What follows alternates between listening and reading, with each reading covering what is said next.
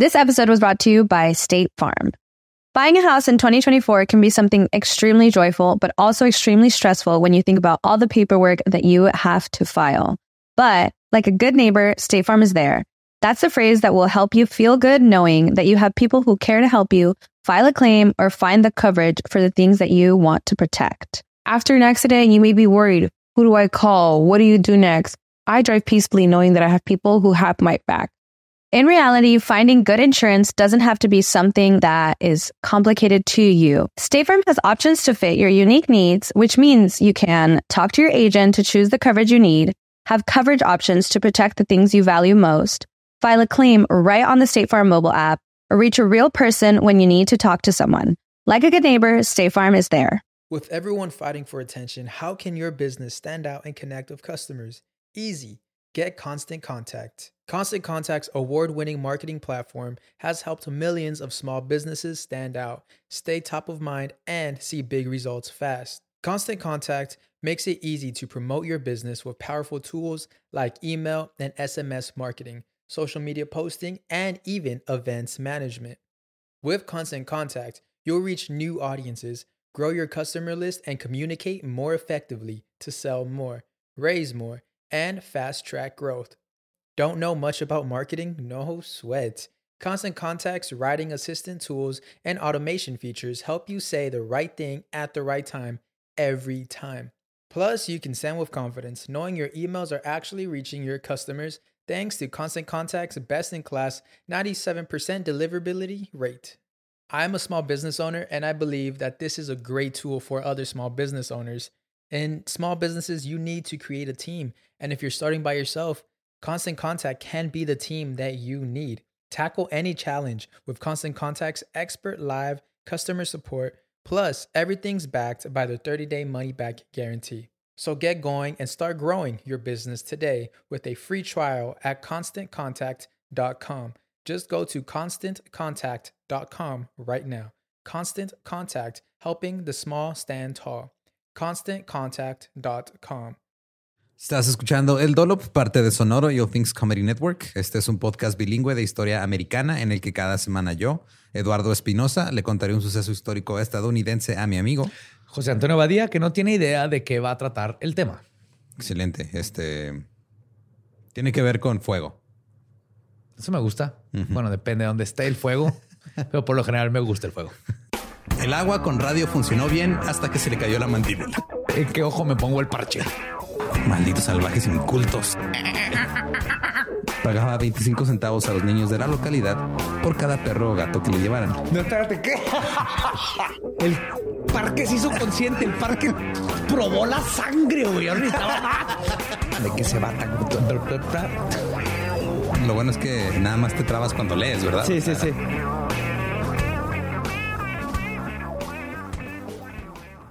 ...4 de septiembre de 1798. Francis Julius Lemoyne nació en Washington, en Pensilvania. Eh, era hijo del doctor John Julius Lemoyne, un médico francés que emigró a los Estados Unidos, y de Nancy Macaulay. Washington en ese tiempo era una ciudad seca, o sea, no había pisto. Ah, creí que seca de vegetación. No, seca de no hay alcohol.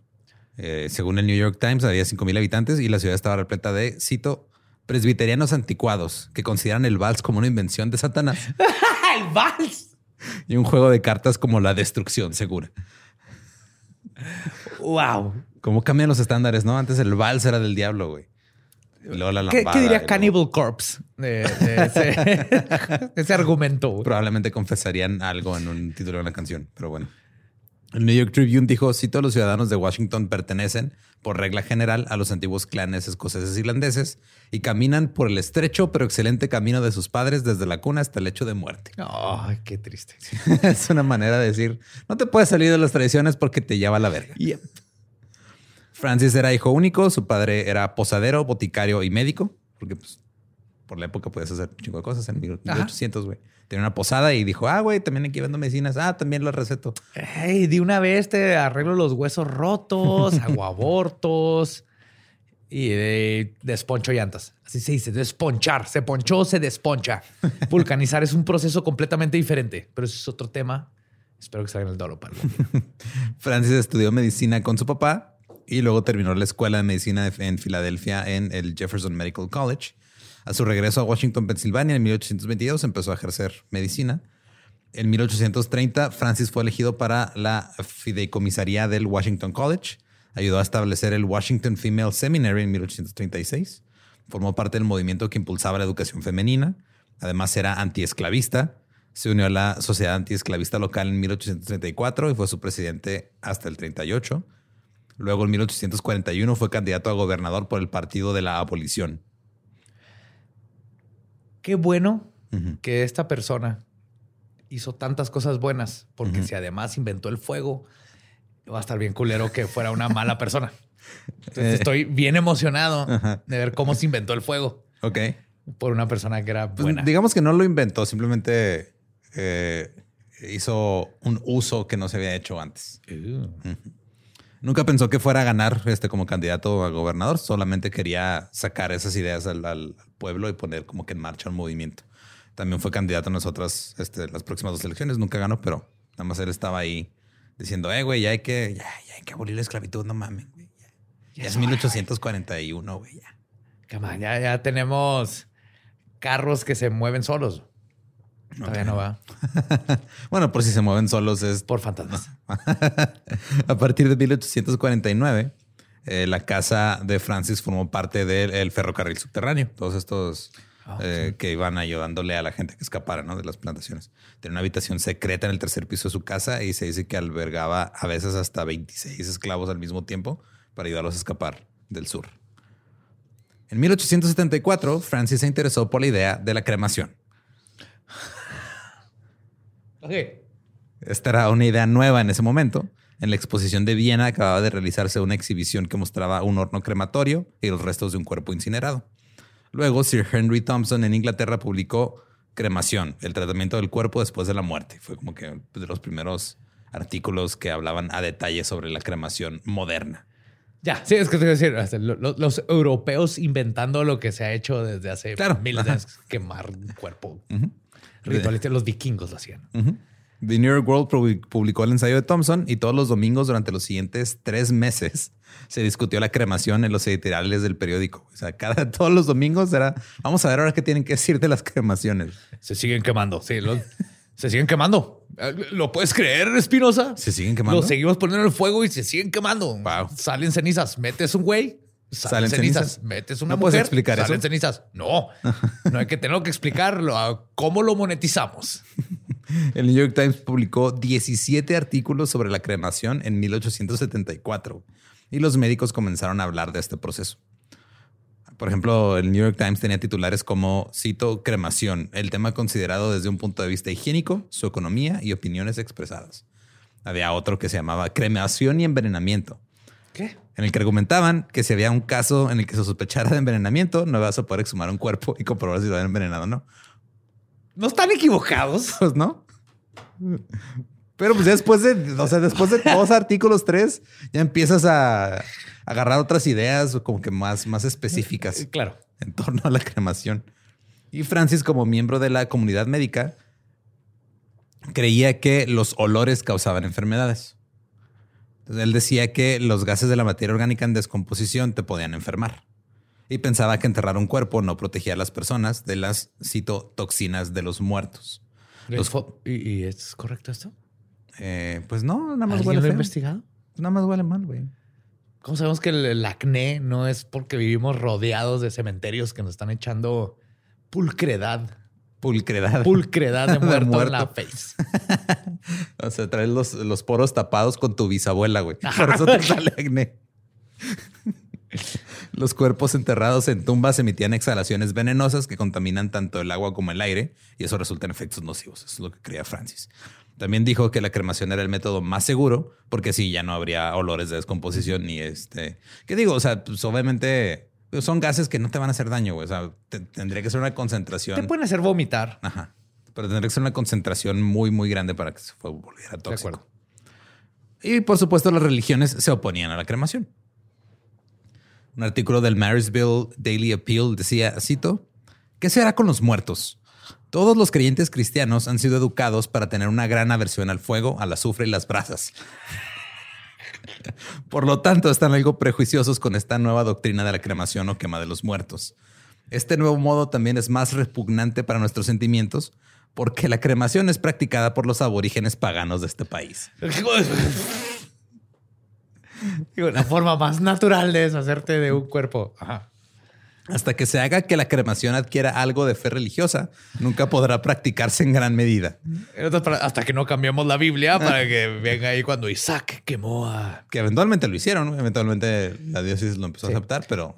Y no sé si venga ahí, pero creo que la lana tiene algo que ver ahí, porque si cremas a alguien, ¿cómo le cobras muchas cosas. Ah, claro, de hecho, pues, como los, digo, ya lo hemos platicado antes, pero como los cementerios eran parte de la iglesia, pues ahora ya las iglesias empezaron a poner nichos y con este columbarios y todo para poner ahí las cenizas. Entonces, sí, porque cuando no era permitido, pues la gente decía, pues ni modo, lo dejo ahí en mi casa, no te pago. También dice, eh, todos abrigamos una sensación de horror ante la idea de mutilar o aniquilar los cuerpos de nuestros familiares fallecidos. Mejor dejemos que la naturaleza siga su curso. Del polvo venimos, al polvo volvemos. Mejor dejemos que haya putrefacción, le exploten los intestinos, los gusanos le coman los ojos y las moscas le caguen en toda la cara. Eso es, eso es, lo más. Es lo que Dios quiere. Eclesiástico es lo que Dios. Así nos hizo Dios. Luego, alrededor de 50 científicos de la ciudad de Nueva York crearon la Sociedad de Cremación de Nueva York. Porque si algo hemos aprendido es que a los científicos les mama crear sociedades, sociedades asociaciones, sea. Sí, totalmente. Que algo que decir es, corrígeme si me equivoco, pero como que la función del médico se acaba justo cuando te mueres. Sí. Como para que estén discutiendo así. Pero, o sea, lo están discutiendo ellos desde el punto de vista de que... Higiene. Ajá, de higiene. Es de que pues, si quemamos a la gente vamos a evitar enfermedades después. Eso está bien. El propósito era promover la cremación como preferible al entierro, tanto por razones sanitarias como económicas. Porque, pues sí, el dinero a huevo. Ah, pero me ya cerró esta madre. No es lo mismo que te den una cajita. No. Y cuando te cobran por una cajita, donde cabe ahí tu abuela más eh, unos tres, cuatro abuelitos que andaban por ahí. Se queda, no nos limpian todos los días. A un ataúd. Sí. Y luego en esta parte era la Edad Dorada, que fue una época pues como que les estaba yendo chido con la lana y todo eso. Y las élites, la gente con dinero, veía grandes diferencias entre ellos, que eran the washed o los lavados, y todos los demás, que eran los sin lavar, the unwashed. Ellos, oh, Ajá. Pues yo tengo dinero, por lo tanto soy de los lavados y los que no tienen dinero son de los sin lavar. Wow. Son tan sucios. Entonces, así que el, nosotros somos los Dove y ellos son los jabonzote. No, pero también obviamente ellos creían que era su deber elevar a los sin lavar al refinamiento. A, enseñarles la bondad del jabón. Los cremacionistas creían que eran educadores y que la cremación elevaría a los sucios. También utilizaban la cremación como una forma de juzgar a los pobres. Decían, nosotros cremamos, ellos entierran. Así que hoy en esta pequeña sección de cosas que no sabías que llegaron a ser clasistas en algún punto, la cremación. Wow. Oh my God.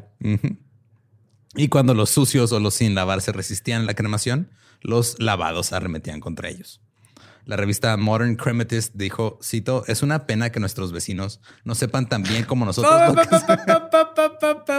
no tratas de pasar esto como que no nos damos cuenta a todos los que estamos escuchando, güey. La revista Modern, el, cremador moderno. Había una revista. Sí. No solo de cremación, sino de cremación moderna. Lo que implica que hubieron revistas de cremación anticuada. Puede ser. Pues que digo, ya, o sea, me lo pasé largo porque cuando hablamos del crematorio, este, el, de esta funeraria que hicieron un cagadero, pues ya ahí nos dimos cuenta que había. Claro, pues son los 1800. Eh, bueno, la, revista dijo. No, nomás no vuelvas a hacer eso. ok. no vuelvas a tratar de pasar por nosotros. No estamos pendejos, estamos escuchando y escuchamos esas cosas. Y... Sabemos que es una revista dedicada exclusivamente a la cremación moderna. A la cremación moderna. Si es una pena que nuestros vecinos no sepan tan bien como nosotros lo que es mejor para ellos.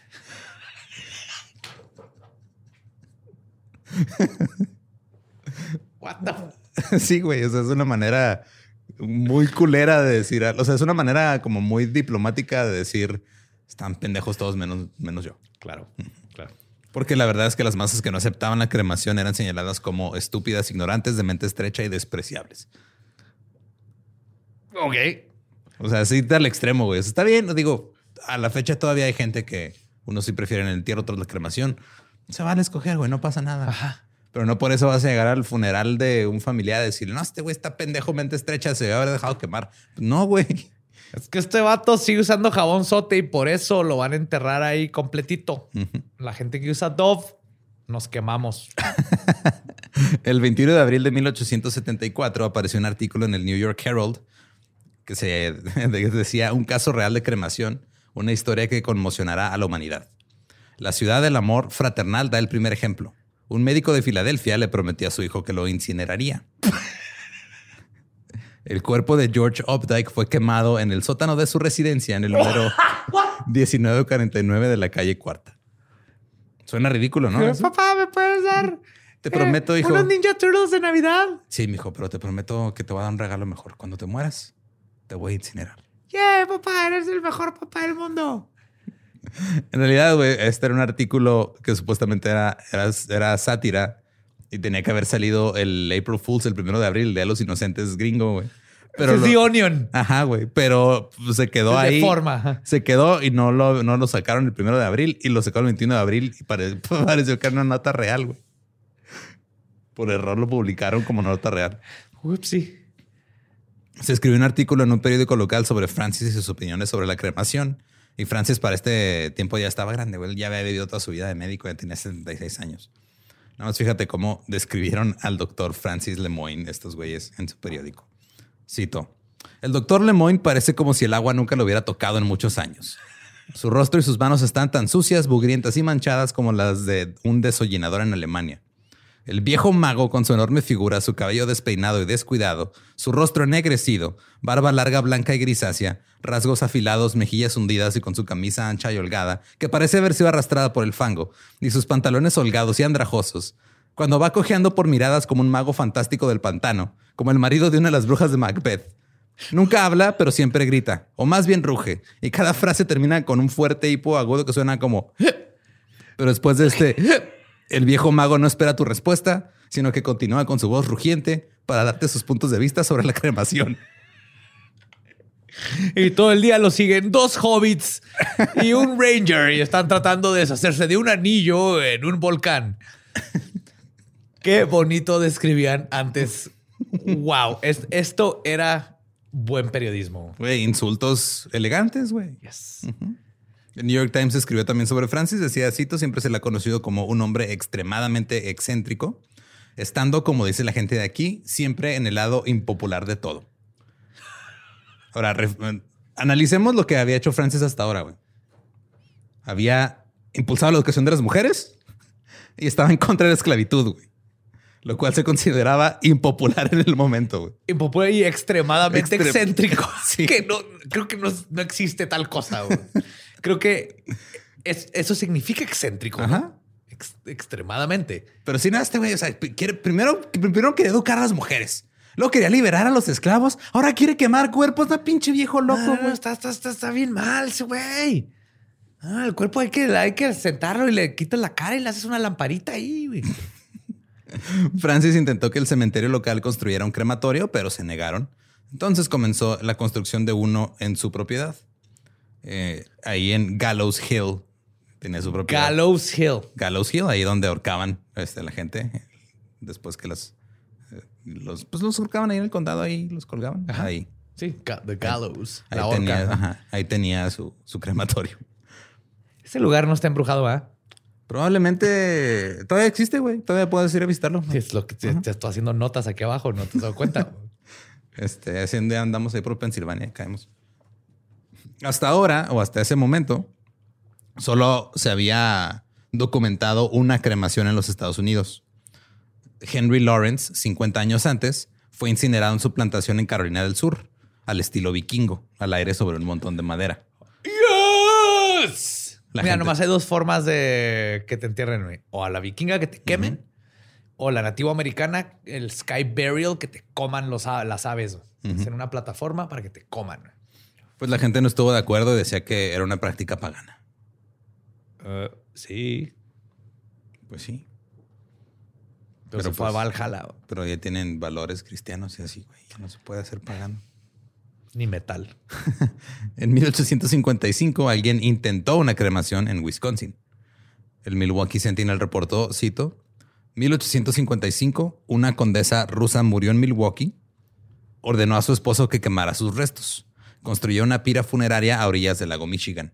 Dado que sus acciones amenazaron con desencadenar un motín en la comunidad cristiana de Milwaukee, el alguacil del condado intervino y el cuerpo fue enterrado en cumplimiento de las demandas de los ciudadanos impetuosos. ¿Qué les importa un cadáver? güey? Mucho, güey, un chingo. O sea, no, no se acaba el que te juzguen cuando estás vivo y qué te haces con tu de- vida. Ajá, te juzgan de qué quieres Todavía hacer con tu cadáver. Ajá.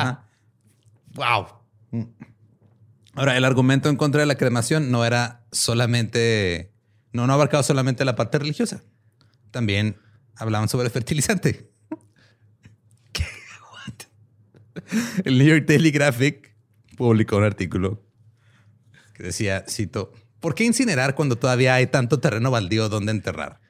El suelo de Long Island necesita entierros, especialmente de esa raza práctica de personas que deseando ser de utilidad para la humanidad después de su partida, están dispuestas, mediante la descomposición y el consiguiente enriquecimiento del suelo, a promover el crecimiento de la coliflor y las papas.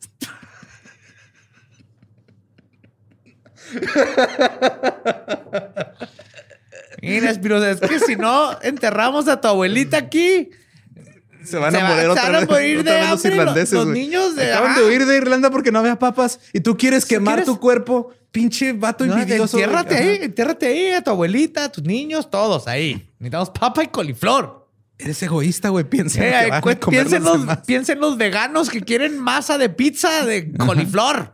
¿Cómo van a comer los veganos pizza? Si tú no tierras a tus familiares aquí, Espinosa. Pero, pu- pero en el horno también se pueden hacer pizzas. No, necesitamos la coliflor, Espinosa. Odio la coliflor, pero bueno, eso es otro peor. Pues Esas cosas así como, creo que sí te había dicho, pero así como tú tienes problema con, con las Vísceras. vísceras, a mí la coliflor, el brócoli y sus primos parientes también me saben mucho, o sea, es demasiado amargo, güey. El otro día aprendí que el brócoli es familiar de las espinacas y todo esto. Es la misma planta, nomás la cortan de diferentes maneras, las crean de diferente manera para que te dé brócoli, espinaca y Órale. así. ¿Ah? Y las, fertil- las fertilizan con muertos también. Aparentemente. Ok. Había otras ideas para lidiar con los muertos. Un periodista escribió que dinamitar a los muertos era un método más rápido para deshacerse de los restos humanos. Yes. of course. O sea, ya- o sea, ya, el- para la gente que se queja ahorita, porque últimamente he visto muchas quejas. Por ejemplo, vi una en específico hace un par de semanas que Joe Rogan dijo algo controversial, como lo suele hacer, Eso se dedica. donde nada más agarraron, o sea, reportaron, todo el reportaje era la cita de lo que dijo Joe Rogan en un párrafo y luego como cuatro párrafos de opinión y dos tweets así de alguien, güey. Que eso es reportar una noticia ahora, güey. Ah. Pero estas noticias que reportaban antes, o sea, no es como que el periodismo siempre haya sido excelente, güey. Nada más que con el paso del tiempo, el periodismo excelente resalta y es el que se queda en la historia. güey. Estas mamadas como un güey que ya no sabe qué publicar, pero mañana tiene que salir un periódico y dice, "Pi, ¿por qué no dinamitamos a los cuerpos? Mira, si mañana sale el periódico que van a dinamitar el cementerio aquí en Juárez, yo voy a ir. Yo voy a ir a ver y a sacar souvenirs. Eres parte del problema. Yo, yo te acompaño. Tienes que documentar mi felicidad. Claro. Otra idea del Herald fue que dado que el cuerpo humano contiene tantos hidrocarburos, ¿por qué no utilizarlos como combustible para lámparas?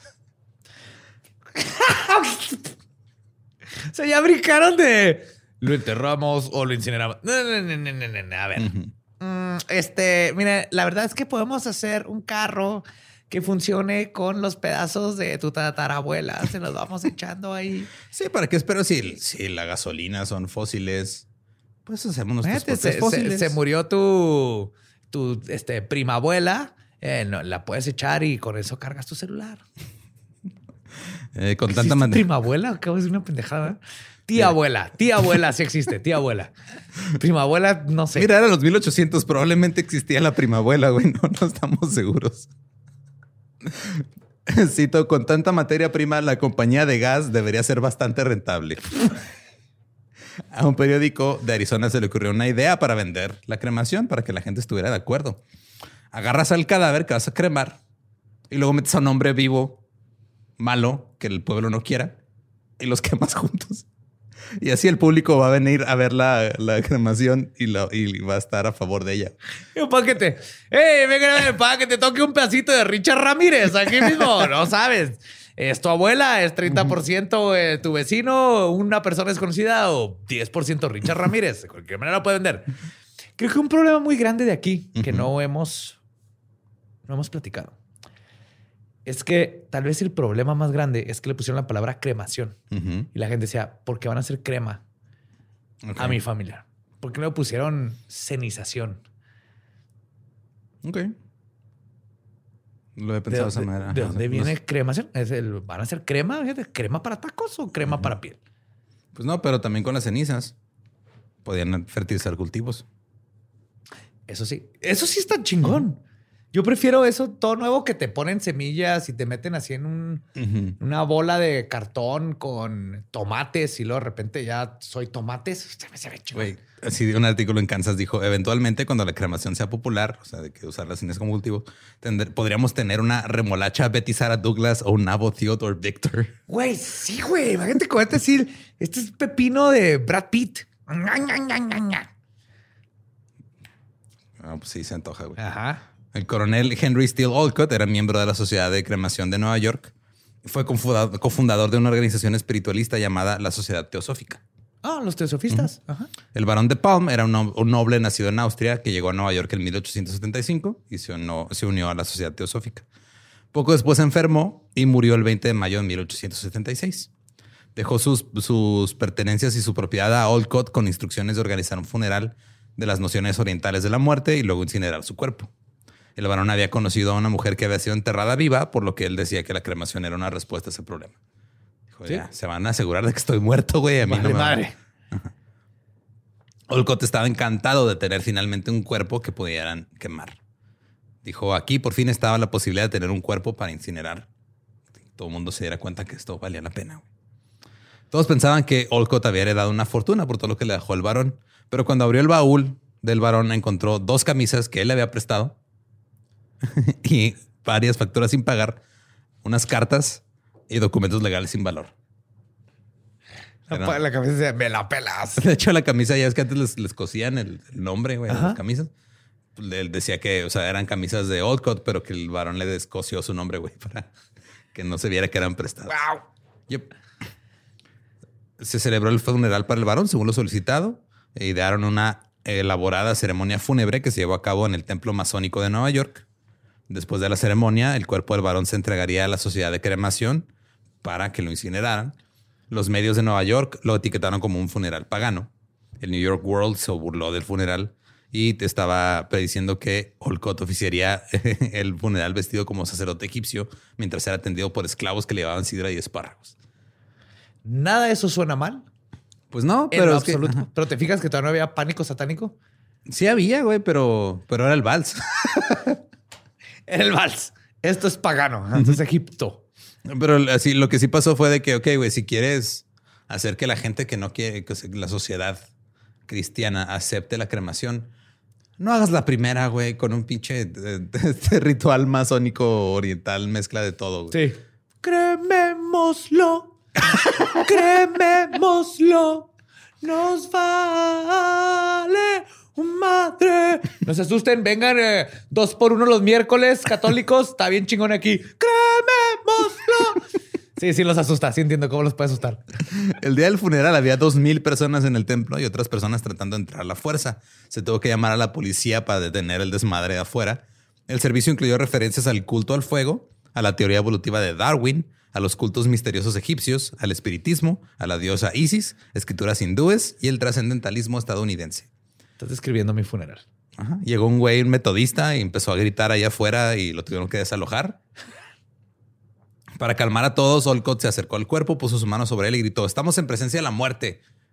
Y ya le bajaron su pedo. ¿Estás listo para convertir tus mejores ideas en un negocio en línea exitoso? Te presentamos Shopify.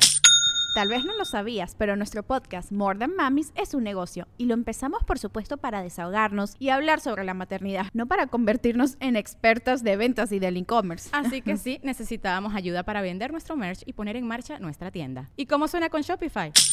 Llega otra venta. Shopify es la plataforma de comercio que está revolucionando millones de negocios en todo el mundo. Ya seas un emprendedor desde tu casa o desde donde sea, Shopify es la única herramienta que necesitas para iniciar, administrar y hacer crecer tu negocio sin dificultades. Con Shopify puedo gestionar pedidos, envíos y pagos desde cualquier lugar, brindándote toda la información y estadísticas de tus ventas al detalle. Regístrate para un periodo de prueba con tan solo un dólar al mes en shopify.com barra sonoro, todo en minúsculas.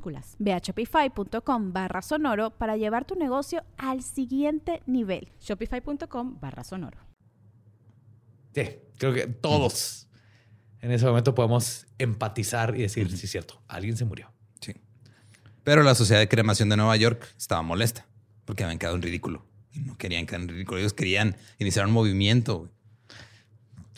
Este funeral no era lo que buscaban para convencer a la gente de que incinerara a sus amigos y familiares.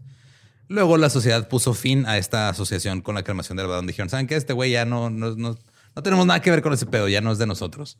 Entonces ya no lo vamos a cremar nosotros, ya que hagan lo que quieran ellos. Así que Olcott se quedó solo con el cadáver. Tenía que averiguar dónde incinerarlo para poder cumplir su deseo. No me digas, contrató un niño de seis años de la calle que lo tuvo que quemar así un cerillo a la vez. Híjole, casi, güey. Consideró brevemente hacerlo a lo vikingo, pero las autoridades de la ciudad de Nueva York le dijeron que no.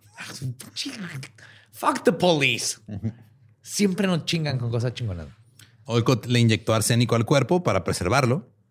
No sé si eso funciona, pero Yo tampoco. Luego se puso en contacto con Francis. Francis ya estaba construyendo su crematorio, pero era para él, güey. No, o sea, él no lo quería para uso público. Era para cremar él, a su familia cuando se murieran y que lo cremaran a él. Lo cual es un poquito extraño, pero Sí, eh, es una inversión medio ah, pues, muy corto plazo, ¿no? sí. Sí. Al menos que tengan muchos familiares muy viejitos. Ah, no sé. Pero Olcott le escribió preguntándole si podía cremar ahí al varón. Olcott dijo que este, quería mostrar la viabilidad de la cremación. Francis dijo, ok, va, se arma. Obtuvieron los permisos necesarios. Olcott hizo arreglos para que científicos, clérigos, educadores y periodistas presenciaran la cremación para ver si la cremación realmente era un método científico de entierro, si era más barato, si ofrecía alguna característica repugnante y cuánto tiempo tomaría incinerar un cuerpo humano. Entonces ya tenía dónde cremarlo, nada más tenía que esperar a que terminaran de construir el crematorio. A que sacaran las costillitas de puerco que estaban ahí Claro, hay ahumando en el mismo crematorio. Tienes que probarlo antes de, güey. Sí. Si puedes quemar un cadáver, puedes ahumar un cerdo. güey. Sí, exactamente. La construcción del crematorio se prolongó, el cadáver no estaba en tan buen estado. Para mantener el cuerpo en forma el tiempo suficiente para que pudieran tener el Lo metieron crematorio. CrossFit. No, pues le hablaron a un güey, este, un, un empresario fúnebre del Hospital Roosevelt, que era descrito como un alemán grande, corpulento, de rostro enrojecido y bigotudo. Le dijeron embalsama a este güey. Ya. El embalsamamiento no era algo tan rutinario en ese momento. Se había utilizado bastante durante la guerra civil, nada más para que llegaran los cadáveres a sus familiares bien.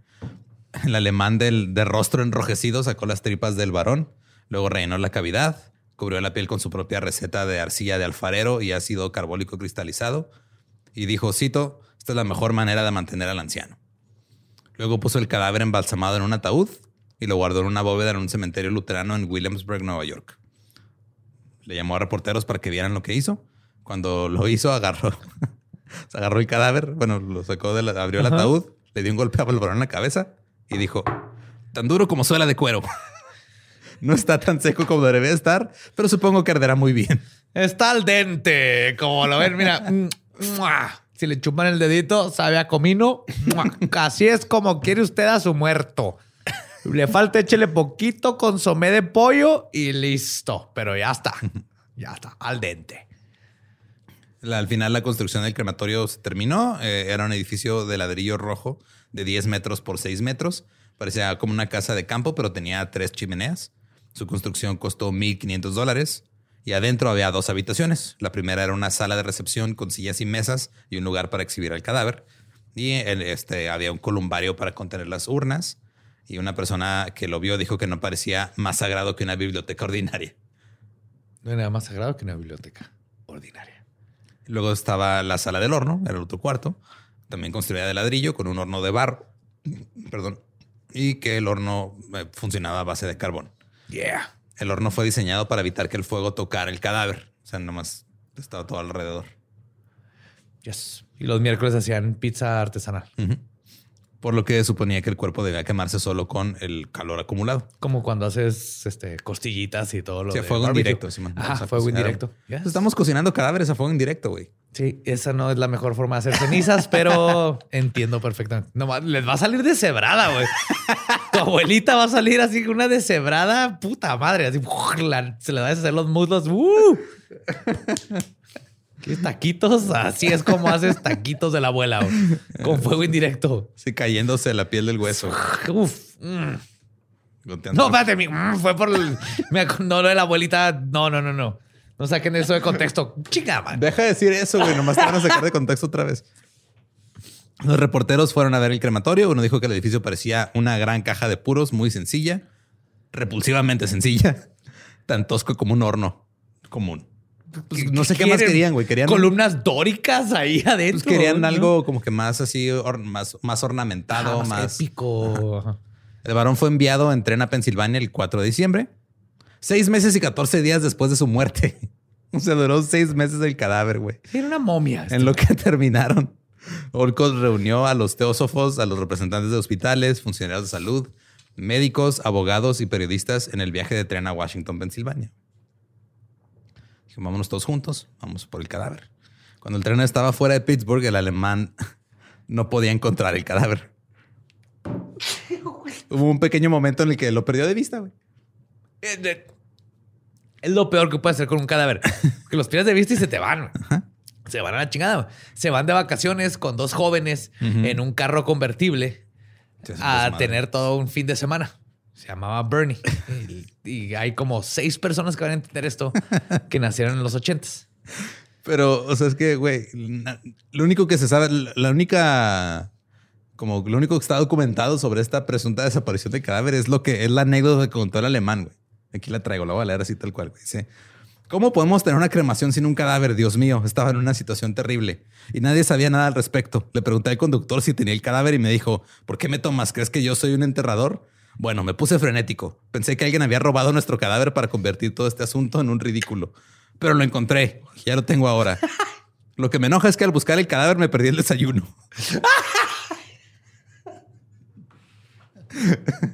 Este es, un, güey que tiene sus prioridades es- súper bien acomodadas. güey.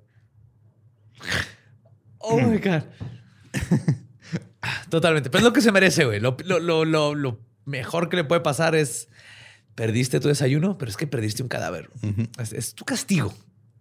No es una tortuga, porque las tortugas creen- crees que son lentas, pero se entierran y no las vuelves a ver nunca jamás. Pero esto es un cadáver. Si los cadáveres no se entierran solos por lo regular. Hasta donde sabemos. Ajá. Tal vez si los dejamos ahí así el ataúd y te empieza a enterrar como tortuga. Y le encuentras seis meses después vuelve a salir. El tren llegó a Washington el 5 de diciembre. El cuerpo del varón fue transferido a un, cito, coche fúnebre, lamentablemente en mal estado, mientras una multitud de niños sucios y pandilleros rurales miraban tan fijamente que parecía que se les salían los ojos. Ah, ¿Qué es eso, cabrón? Ah, mira, güey. Cabrón, es un muerto. ¡Ah, quítense, güey! Están tapando la cancha de foot, cabrones. Mucha gente se sorprendió al ver el ataúd porque había comenzado el rumor de que el vagón de equipaje se había incendiado cerca de Pittsburgh y que el cuerpo había sido incinerado por accidente. Era la, la gente sí se divertía, güey. Nomás decía, no, no, a mí me dijo alguien que el, el- ya se quemó el cuerpo en el camino porque se quemó el vagón de equipaje, porque pues eso pasaba. Lo, dices como, si- como que eso era algo del pasado, güey. No, no, o sea, nada más ahora es por Twitter. Pero, A ver, sí, ahora es más rápido. güey. James Wolf, un bombero local, tomó el control de- del cuerpo porque le iba a estar a cargo. ¡Ey, ey, ey, ey, ey! Yo soy bombero. No hay fuego ahí.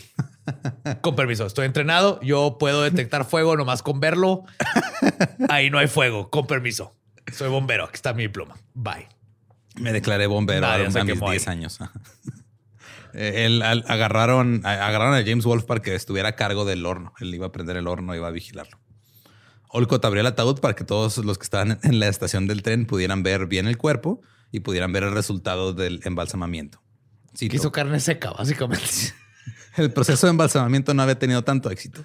Ningún espectáculo más horrible se mostró jamás a los ojos de los mortales. Eran poetas los, los periodistas. Qué hermoso, güey.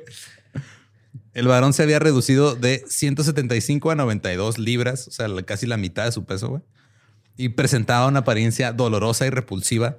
Las cavidades de las mejillas todavía estaban llenas de carne oscura. Su mirada era como de un esqueleto porque los globos se habían derrumbado, habían quedado dos cavidades, nada más.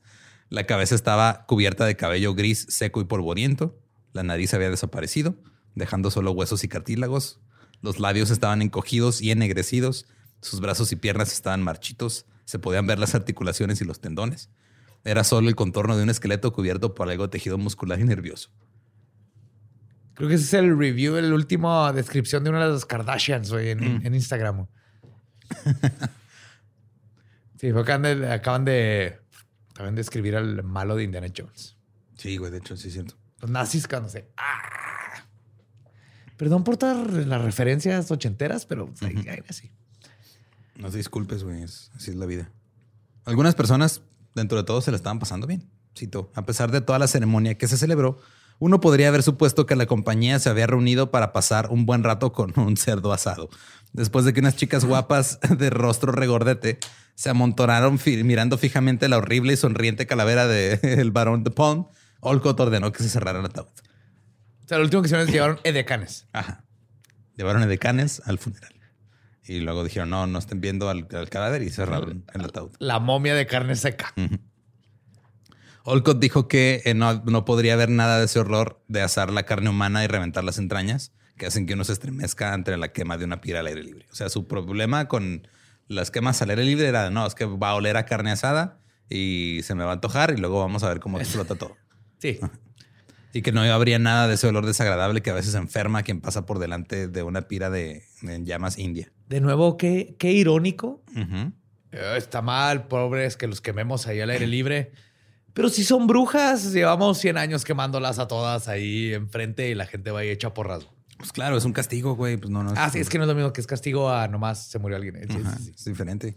Aproximadamente 40 testigos presenciales entraron al crematorio y había una multitud de alrededor de mil personas afuera.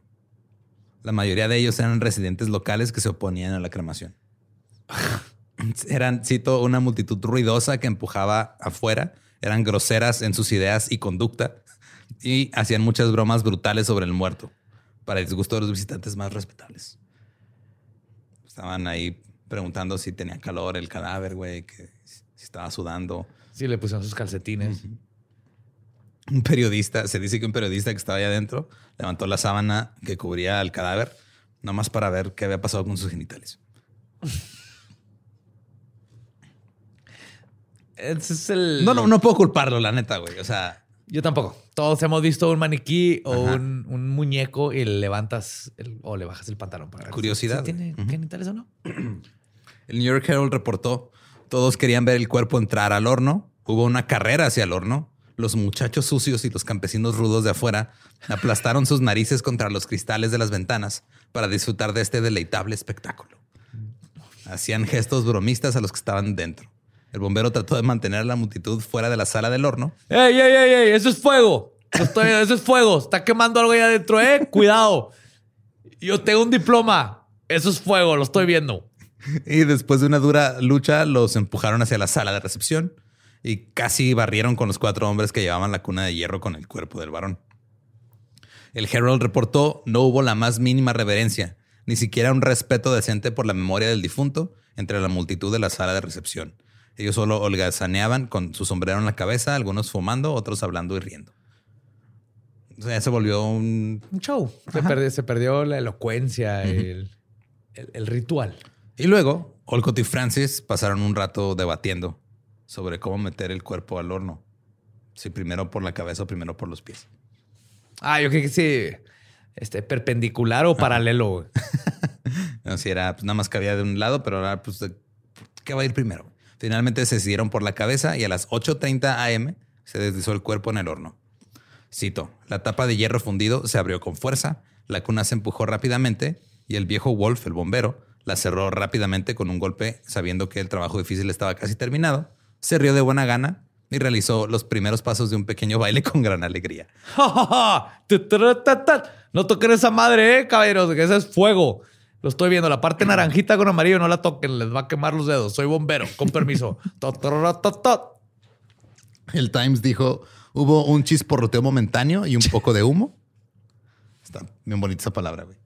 Pero pronto la puerta se cerró con cemento y el horno se volvió hermético. Las hojas perennes esparcidas por el cuerpo y el cabello alrededor de la cabeza se incendiaron porque aparentemente le echaron pino encima. Es que prende bien, cabrón. Yo una vez casi me quemo las cejas por prender pinos. y las llamas formaron una corona de gloria para el muerto. Al principio los testigos se sintieron repelidos por el olor a carne quemada, pero pronto los aromas más dulces de pino y especias desterraron los malos olores de la habitación. Los testigos miraron por una mirilla en el costado del horno Aproximadamente a la hora de iniciado el acto, una niebla de color rosa envolvió el cuerpo. Más tarde se volvió dorada. Mientras tanto, el cadáver se volvió rojo, luego transparente y luminoso. Después de un tiempo, la mano izquierda del varón se levantó y tres de sus dedos señalaron hacia el cielo. ¿What? Los científicos presentes atribuyeron este incidente a contracciones musculares involuntarias, pero otros vieron en él algo así como un fenómeno espiritual. Está dando, era el dedo gordo arriba de esos tiempos de a huevo al fin, y de su pinche madre, ya. Llevo pinches medio año. Como carne seca, ya estuvo hasta el chipotle. Otro periódico dijo: Mientras tanto, el doctor Lemón le decía a todos los rudos que se acercaban: Entre, señor, eche un vistazo. Aunque al principio fingió ser exigente en cuanto a admitir solo a científicos. También se hicieron todo tipo de bromas repugnantes. Uno me preguntó si el viejo varón estaba sudando.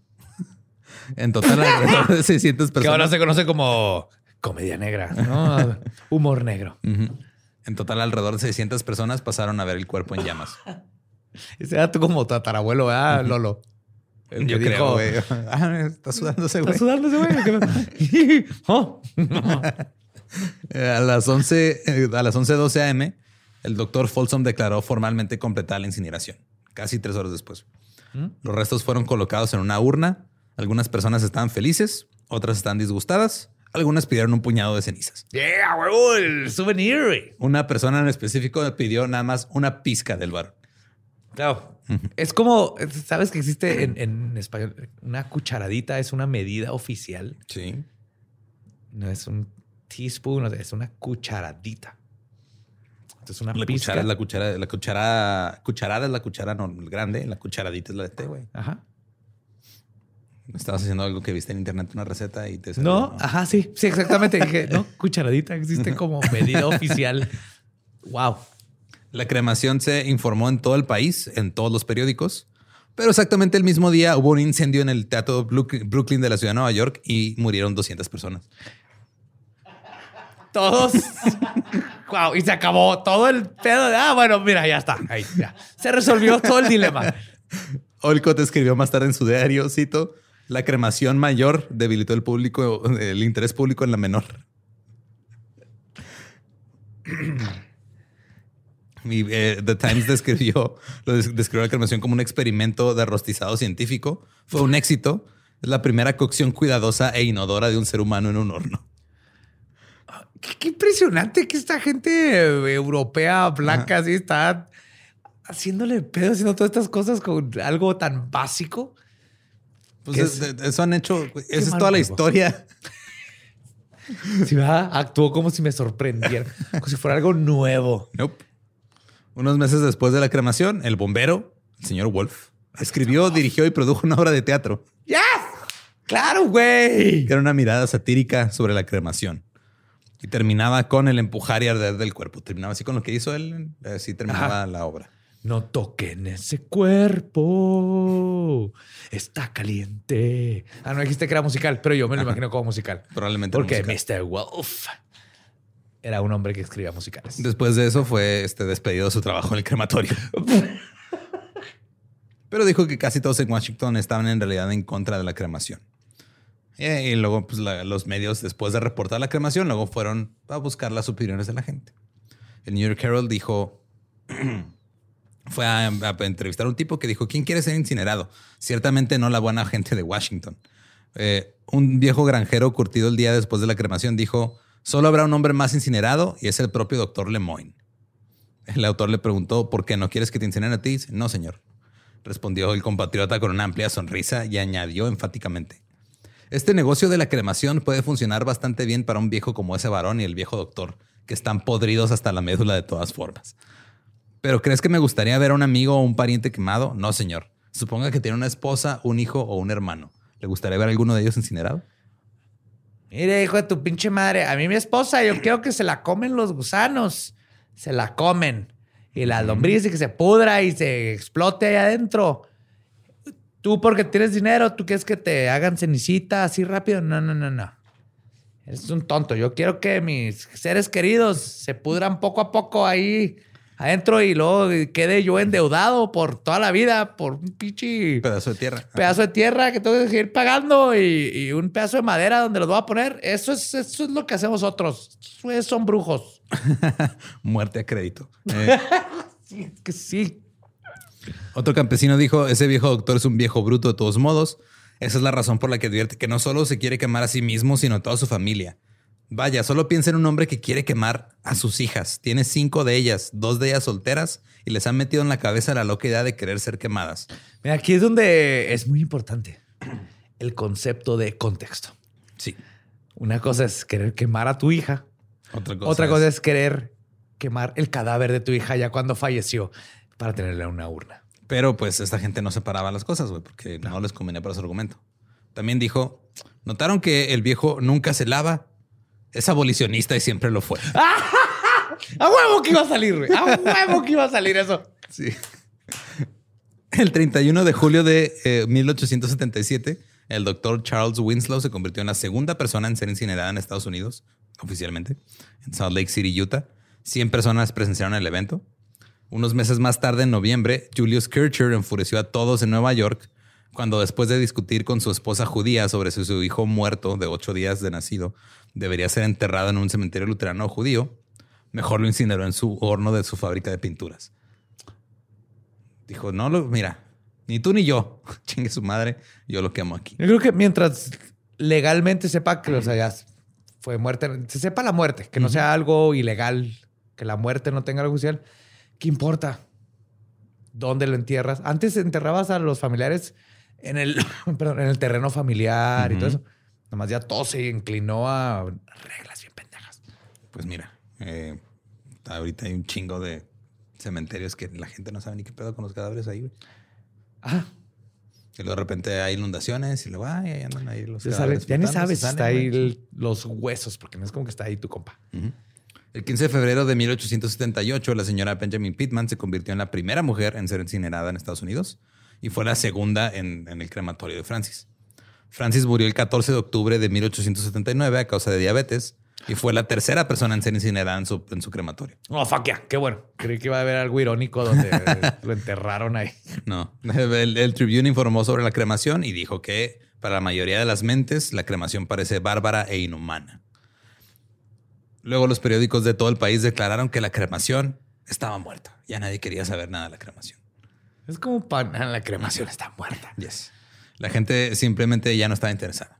Luego, en 1884, el doctor Samuel Gross, el expresidente de la Asociación Médica de Estados Unidos, y que era un cirujano muy respetado, fue incinerado después de su muerte. No, no, Eh, eh, no me digas. Ya con esto hubo publicidad positiva. Dijeron, ah, pues ese doctor, mira, él, figura pública, es, mira, ese influencer se dejó cremar, güey. Entonces, Sí, exactamente. Belinda, crémate y cajita de cartón baratísimo para que la gente diga, ah, ya, eso es lo que tenemos que hacer. No hay que endeudarnos.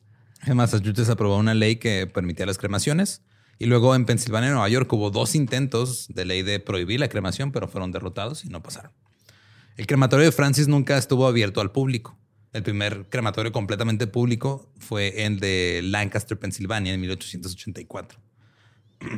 A finales de la década de 1880 ya se realizaban cremaciones en Nueva York, en Buffalo, en St. Louis, Filadelfia, Cincinnati, Los Ángeles, Detroit, Pittsburgh y Baltimore. Para 1899, 24 crematorios operaban en los Estados Unidos. El crematorio de Francis se usó 41 veces antes de cerrar en 1901. Ya, ahorita lo puedes ir a visitar. Es parte como de la historia ahí. No sé si eh, funciona como museo, pero pues está bien chiquito. Pero ahí sigue. Ahí sigue, ajá, sigue en pie, está, todavía lo cuidan, todavía. Está embrujado. Probablemente. Todavía no le quitan el olor ahumado de las paredes. El, el olor a deshebrada y Ajá. varón de carne seca. Eh, el. Ay, güey. Barbacoa de abuelita, ¿no? Tenemos que hacer carne seca sabor varón. Varón de bomb. varón de bomb. Eh, The New York Tribune eh, al final publicó un artículo que decía la cremación moderna no es una moda, ha venido para quedarse. Y el general, el perdón, el coronel Olcott murió en la India en 1907 y también fue incinerado allá. Yes. Tiene sentido. Ujú. Somos un chorro.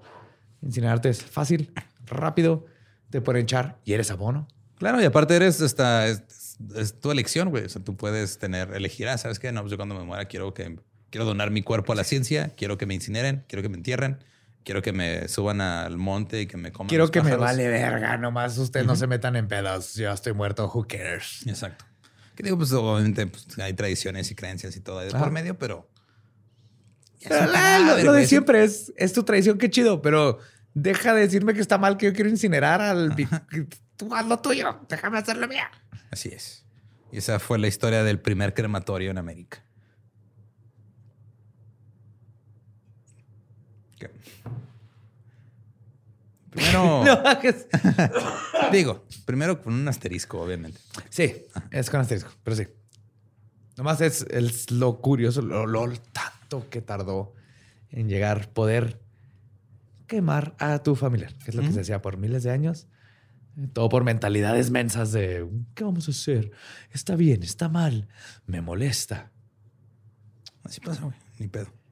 Pero pues si quieres escuchar el episodio en inglés, es el episodio 168 de The Dollop, The First Crematorium.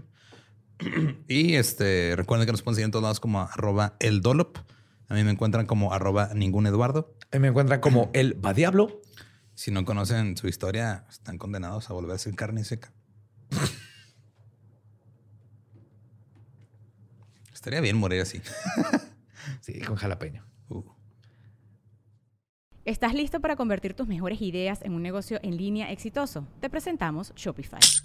Tal vez no lo sabías, pero nuestro podcast More Than Mamis es un negocio y lo empezamos por supuesto para desahogarnos y hablar sobre la maternidad, no para convertirnos en expertas de ventas y del e-commerce. Así que sí, necesitábamos ayuda para vender nuestro merch y poner en marcha nuestra tienda. ¿Y cómo suena con Shopify? Llegó otra venta. Shopify es la plataforma de comercio que está revolucionando millones de negocios en todo el mundo. Ya seas un emprendedor desde tu casa o desde donde sea, Shopify es la única herramienta que necesitas para iniciar, administrar y hacer crecer tu negocio sin dificultades. Con Shopify puedo gestionar pedidos, envíos y pagos desde cualquier lugar, brindándote toda la información y estadísticas de tus ventas al detalle. Regístrate para un periodo de prueba con tan solo un dólar al mes en shopify.com barra sonoro, todo en minúsculas. Ve a shopify.com barra sonoro para llevar tu negocio al siguiente nivel. Shopify.com barra sonoro. ¿Estás listo para convertir tus mejores ideas en un negocio en línea exitoso? Te presentamos Shopify. Tal vez no lo sabías, pero nuestro podcast More Than Mamis es un negocio y lo empezamos por supuesto para desahogarnos y hablar sobre la maternidad, no para convertirnos en expertas de ventas y del e-commerce. Así que sí, necesitábamos ayuda para vender nuestro merch y poner en marcha nuestra tienda. ¿Y cómo suena con Shopify?